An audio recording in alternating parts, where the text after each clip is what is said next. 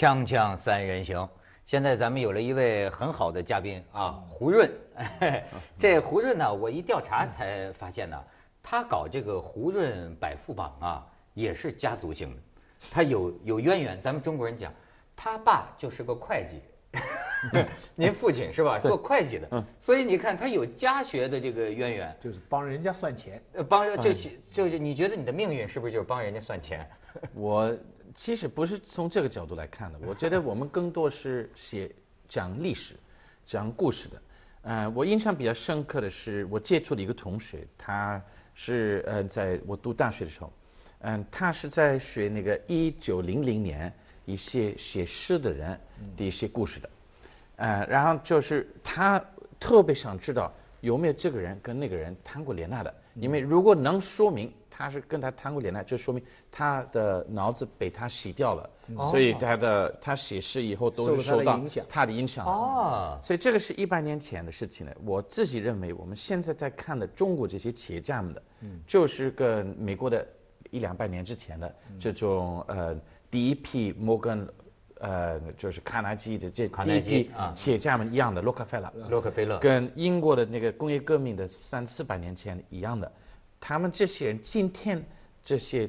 来来往往和这些随着跟随在一起的，当然都是一百五十年以后的中国的一种脚印。嗯，所以我特别历史研究的一些材料。对你去美国的话，你会见到很多的美国的老建筑，可能是一百五十年前某某某当地首富建了建起来了，还是英国你去是某一个贵族就是捐出来了。对，一百年以后的中国，就是可能就是是今天这帮企业家兼呃，就是有他的教育特别的 strong。啊，我们现在都说洛卡菲勒做一个传奇人物，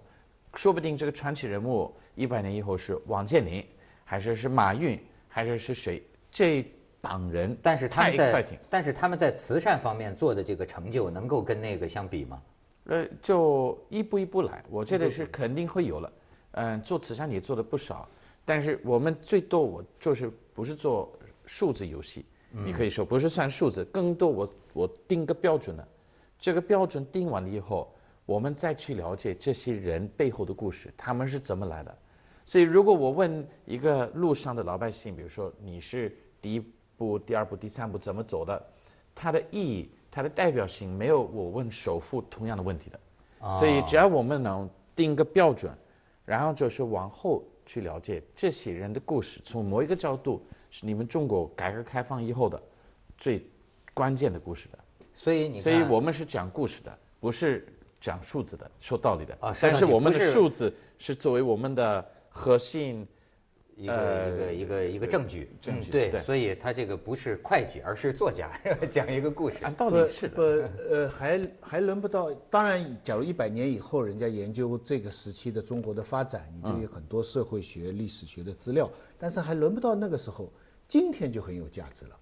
因为你要是能够讲出一个故事，啊，这个万科跟万达之间的啊这些关系，嗯，而且还不单是这些企业家之间的关系，而且是他们跟他们的好朋友的官员之间的关系，他们从跟什么部委，他们跟石油帮的关系，那不是很有价值了吗？今天很多人都会感兴趣啊。我问你啊，就你这个角度很有意思。你看他中文说的这么好，他又是在中国做了这么多年的富豪的研究，但是他本人呢又是英国人啊。那么你觉得中国大陆的这个仇富怎么样？其实很多人在国外特别关心这个问题，就认为这个贫富差距拉的比较大了以后，那这个会变成一个不稳定的一个社会了。然后我看最近五年，大家都在谈和谐，然后就先一部分富起来，他们要多承担什么企业社会责任，然后多把企业做得稳定、做得大的。呃，我们看的这些主题蛮多，但是整体来说，我觉得虽然贫富差距是被拉大了，但是我没有感觉这是一个很严重的一个面前的一个问题的，我我没有感觉到的，我因为我看了这些企业家们，嗯、基本上他们是做企业的，他也不是完全乱七八糟花钱了，他们是做企业，然后是在建立一个更多的员工的机会。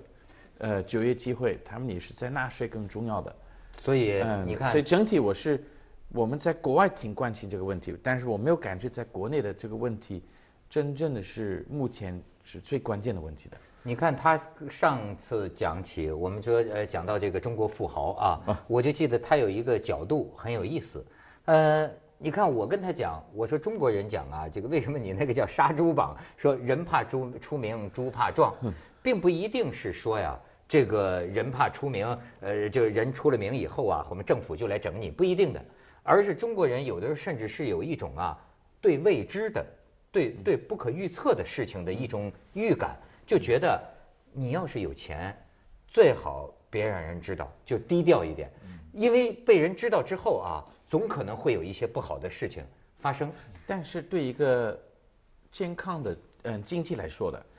这种阳光的财富是肯定很重要的一个因素的。因为如果你的财富是有一定透明度的，它就是有一定干净的、健康的。嗯，这个阳光化的财富阳光化，我觉得对一个健康的经济是很重要的一部分的。你不能所有人都很低调的，我挣了钱我不跟人家说了，我挣了钱人家跟我说我不要把名片给你，比如说你问我是不是企业家怕不怕我，我说。呃，有时候他不给我名片的，就是因为他说我不要让竞争对手了解我，对，因为我找到了一个很独特的挣钱的方式的，我不想让其他人就了解我。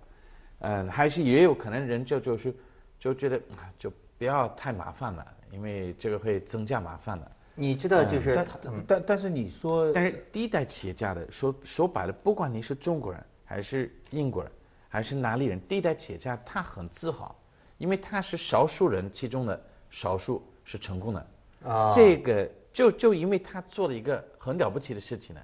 那他就按道理应该在他的朋友们圈子里面很愿意说，很愿意越这样越好，因为他成功了。呃，对呀、他有一种，但是呃，这是有没有炫耀哈、就是你刚才讲到的一个啊，很有意思，呃，就是那天啊，他讲的一点，他说，一方面你说中国人很低调，有了钱很低调，不想出名，他说，可是呢，如果是低调的话，他买的这个奢侈品，买的这个东西，你看，在一个外国人的眼里，在一个呃欧洲人的眼里，他会觉得你买劳斯莱斯，你买这些个这个奢侈品的这些品牌，这是很高调的行为。不，我你是这么理解最低调和高调？对，我就是手表是一个很典型的一个例子，因为手表是给人看的。对你拿的那个手表，如果这个手表是一块呃一千块钱，还是一千万块钱了，其实是给人看的。但是全球买手表最多的是谁？是你们中国人。对 这这绝对绝对就是可能是就是占到贵的手表是吧？贵的手表是占到十万块钱以上的这个手表这个市场份额，有可能是达到全球的百分之五十，是中国人买下来的。我问你，英国富豪，英国富豪身上穿满名牌或者奢侈品吗？他们穿什么是牌子？买呃穿牌子的话，就可能是正装的一些牌子，还是呃也会喜欢汽车的。啊。但是相对来说，我我个人感觉他不会那么高调去是呃花花他的钱，又不会买手表啊像中国那样子的，啊。也不会买新车像中国那样子，但是可能会买老爷车，买老爷车。他会很喜欢收藏老爷车的这方面的啊，他是品艺术品。品味，他到了品味的程度。会。多一点的。嗯，但是一步一步一步一步一步来的，这个东西我们也看古字画的最近十年的价格也是上去的特别快的，艺术艺术收藏的，对，嗯，所以这些价格都上去的很快，就是因为很多人在竞争比较少众的呃这些艺术作品了，所以但是你上次说啊，你说这个阳光财富跟隐形财富大概是一比三，嗯，一比二，一比三，就是1比2尤其没，尤其是在我们百富榜上的，我们找到了一位，我们漏掉了最起码两，但你怎么知道是漏呃找到一位漏掉了两？因为每年我们会新发现人，然后这个新发现的可能是在一千个人其中呢，我们会新发现一百五十个人左右吧。但这新发现个人是去年是不是没有资格呃达不了门槛啊还是是去年达到门槛而我们没有发现的？啊，我们是从这个来分析出来，大概这呃，我个一比二。我。我这个误会了，你你说的一比二不是说这一个人他的阳光部分是一呃三分之二是不能，而是说中国就有那么对。三分之二的有钱的人，你们还不知道，就是这是的个意思。，是的，呃，更多是这个意思。的。就是说中国，具体来说吧，中国现在还有相当多的人比王健林啊，比这些人还有钱，你们不知道。应该是这个意思的。啊，就有可能会有比王健林还有钱的人，但是完全是隐形的。呃，政府也不知道，你们也你们不知道，政府府知道不知道，我没法评价的，因为各各种样的部门肯定会知道的嗯吧。但是从我们这个角度来说，有没有人比他真的有钱？应该会有的吧，应该是有的吧。那么但是那么可能这个市场他还没拿公司上市的，嗯、然后这个按照这个时间点，你说今天这个时间，可能有两三个人跟跟他差不太多，我们以前是不知道的。那么反过来说，上了你们的榜的人，基本上这些钱就是阳光财富，就是能见光的。哎，这个问题很好，咱们去一下广告再说。锵锵三人行，广告之后见。好，现在回答徐老师的问题。你你你你刚才是是是是问他什么？我问他就是说，就是你榜上的这些人，他们的财富是不是都是能见光的，都是阳光财富？他们会不会也有隐形财富？呃，肯定会有了。然后几年之前我听到的这个原罪这个概念，啊对呃然后很多冯呃好像是冯仑发明这个字，嗯，呃拿到企业家圈子来用的，然后就很多企业家其实都带着很多呃有原罪的，对第一桶金来的第一桶金、嗯第二桶金，哪怕是后来也有的，但这个到今天为止基本上已经处理掉了。所以如果你处理掉什么意思处理掉的意思就是你该罚你该罚款你都被罚款好了。嗯，我接触一个企业家，他很好玩的。他第一次跟我见面的时候，他就是很严肃的跟我在说，因为你我多拿了五百万的税，然后我以为他要骂多交了500我万的，税他啊交了五百万的税，我以为他要骂我，然后他后来就是说，其实要感谢你，因为我以前没有呃注意到这个漏洞的，然后我们现在企业做到几个亿的，其实它是十多个亿的企业，我为了一两百万我是干嘛？不可能，我是为了这点讨这笔小钱，呃，就是不会、呃长远来说更长远来说规范规范化的。啊，所以很很呃这这个趋势是呃阳光化的。哎，那你说还有这个默默无闻的啊，比首富更有钱的人，就照他的这些人过着什么生活呢？我觉得他们应该是做金融投资这一块儿的，包括嗯也有可能有一些呃有一些陌生的大老板，我们以前不知道的，可能是跟国外和国内去呃做贸易这种类型的。呃，因为现在国外对中国的关心比以前要多得多。嗯、我们发现很多呃呃，这是一个英国也好，还是美国的总统、首相、首相要到中国，就是每一次都要去接触到中国几位很了不起的企业家们的，嗯、很难想到的，快快的十五年之前，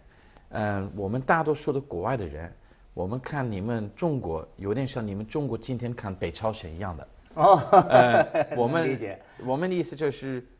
北朝鲜的首富，如果我假如说我们一起明年做一个北朝鲜富豪榜，嗯，那我们北朝鲜富首富应该是谁？金正日金金正恩。哦 金正恩。金正恩。啊，金正恩那可能是原来是热的，嗯。嗯，那有可能二把否二把手是谁啊？二把手是被处决了，被处决了。被被处决了。所以，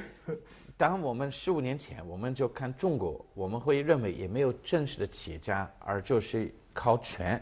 靠权力来挣钱。嗯，但是现在，我们尤其是从国外理解中国来看呢，我们认为中国这些这么一个国家有非常多的特别优秀的企业家。嗯你像王健林，他最近的一些动作其实是打动了很多欧美人的一些思考。他怎么到美国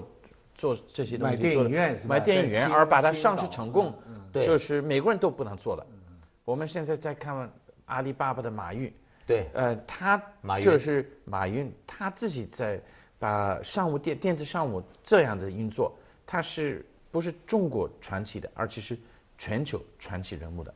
哎所以这个就是我们发现对中国企业家形象的一种巨大的一种变动的。就是在最近几年才发生的。十五年前，你们在我们的眼睛下是靠权对来挣钱，现在我们完全是认识到有一些企业家挣钱这是靠他靠脑的大脑子的。呃，你你现在你接触很多中国这个顶级富豪啊，你对他们这个人呢，就接触什么，是不是都非常聪明？你觉得他们都是人精我？我我印象最深刻的是，呃，我感觉这帮人最近没有自我实践太多了。他们基本上，我有时候我会见这些企业家，我发现他们基本上都是一帮人吃饭，每天中午，每天晚上，呃，然后就是连续最起码三百六十天，其中的三百四十天有都有可能，饭局不断。所以不断的在大聚会，不断的在大呃就是十几个人，当然是吃饭交流这种样子的，就是变成一种生活方式。圈子里面的一种呃生活方式。而且这些富豪之间来往也很多，对不对？他们这个就是你们，呃，像你们商学院的、大学的，都都是聚会很多的企业家们在一起的，尤其是哦。香港的长江商学院的。哎呦，那要叫呃我得觉得烦死啊！那就天天跟人吃饭呢，在那个那个烦死了。对啊，我感觉是的。对啊，那个伦敦奥运会开幕式的时候，在进场的时候，我就看到他们这一波人嘛，像一个小组一样，就王石啊、柳柳传志啊，对对对什么什么对对，就一群富豪，各个穿那个拿了个五星红旗是是是去去去捧 场。不是后来 都跑到那个波士顿那个马拉松比赛嘛，碰见爆炸嘛。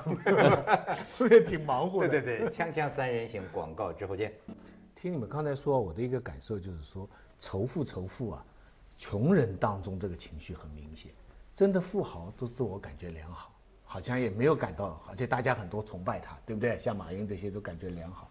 但是你有没有总结过他们这些这些富豪的上下的有没有什么规律教训？他们中间什么样的情况下会会往下走？我，嗯，我你的意思就是他们怎么往下走？对对，怎么会这么轮流替代？啊轮流有什么规律没有？啊，我觉得最，嗯、整体来说，这个平均都是往上去的。嗯，真正的一个企业家是往下，就是比较少，因为他们就是能管理自己的财富。当你进入某一个门槛以后，是下去的可能性是，当然是有，你可以全部到澳门去把它花掉了。嗯，但是。否则的话就否则就是比较难往下走，就是你的股票可能往上往下，这是很正常的。但是真正的这种就是一下子就没了，是比较比较呃比较难。更多是你会被其他人超越了，因为不断有新行业出来了，有商务嗯电子商务的，有娱乐行业的。我们嗯现在看那个娱乐行业是上升的特别快了。我们在我们百富邦去年看几个行业是新能源。呃，也上升的很快的，I 呃 IT 已经说了，还有这个，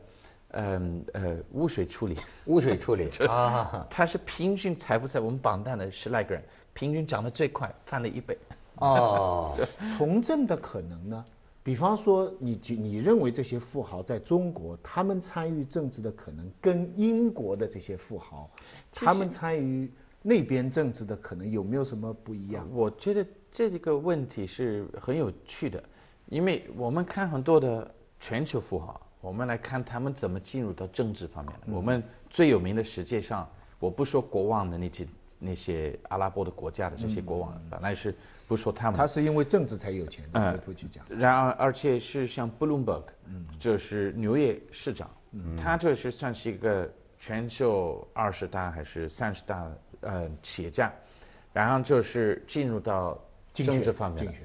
然后还有一些人在法国，他们就就是自己不会做政治方面的，但是他们会捐钱到这个他们比较喜欢的某一个党，对。嗯，这个这个是比较普遍的，但是相对来说比较少。嗯。中国这些企业家们基本上都要做到，我我不说，呃，就是都要做到全国人大代表，还是全国政协委员。我们一千名其中有大概一百六十不到一点点是全国人大代表还是全国政协委员的，这个比例，你算他也参与到政治方面的。一千人里边有多少？一百六十是百分之十五到百分之十六十五、十六，嗯这个比例我觉得也不低的。对，他也在很高，而且肯定高于其他同呃职业，对对对，但是这个身份也是中国比较特色的一个身份了。对他跟你们英国的议员还不是一回事。也不是一回事，但是跟你跟英国的一个爵位，有一点是受到呃你国家的太平绅士。对你你受到你国家的荣誉称号。呃荣誉称号的，荣誉也也不是称号，荣誉的一种身份。身份的是一种身份。认可，一种认可一种认可。认可。所以如果我这个英国人，比如说我做了一个很伟大的事情，女王来给我一个爵位身份了，哦。那这个就是受到国家的认可，也是在老百姓其中我算是有一定位置，我我是没有的啊。哎但是同样来说，我觉得就是如果你是中国的，那说你是一个人大代表还是政协委员，那也是很高的身份。哎哎，他对中国认识的很透，就是你看你做出成绩来了，你有成就，国家授予你全国人大代也表。也 也也算是某种形式的劳动模范，对不对对？啊，那还有一个是的对，还有一个问题就是前些年你你刚才说的捐钱，我想起来了，那个比尔盖茨和那个巴菲特到中国不是请一些企业家吃饭，裸捐嘛，号召都裸捐。但是后来听说吃了饭的有些中国富豪出去之后就是讲说他们不了解中国的事情，说中国的富豪不是说没有慈善的心，但是像他们这样搞，我们不这样搞，你能理解吗？我呃最近我我们是做了一个中国的慈善榜，慈善榜做了已经十多年了。然后我关心这个慈善行业在中国很很多，嗯，我认为有几个大的时刻。第一个大时刻是这个地震，呃四汶川的那个地震地震的，然后那那个地震之后，就是我们看到很多的呃企业家是第一次在公开场地捐钱。哦然后这是一个大的时刻，然后很多的呃中央媒体也都在探讨这个每一个各个地方接下来为您播出文明启示录慈善捐款在公开公开场地的。我觉得第二次大的时刻就是巴比王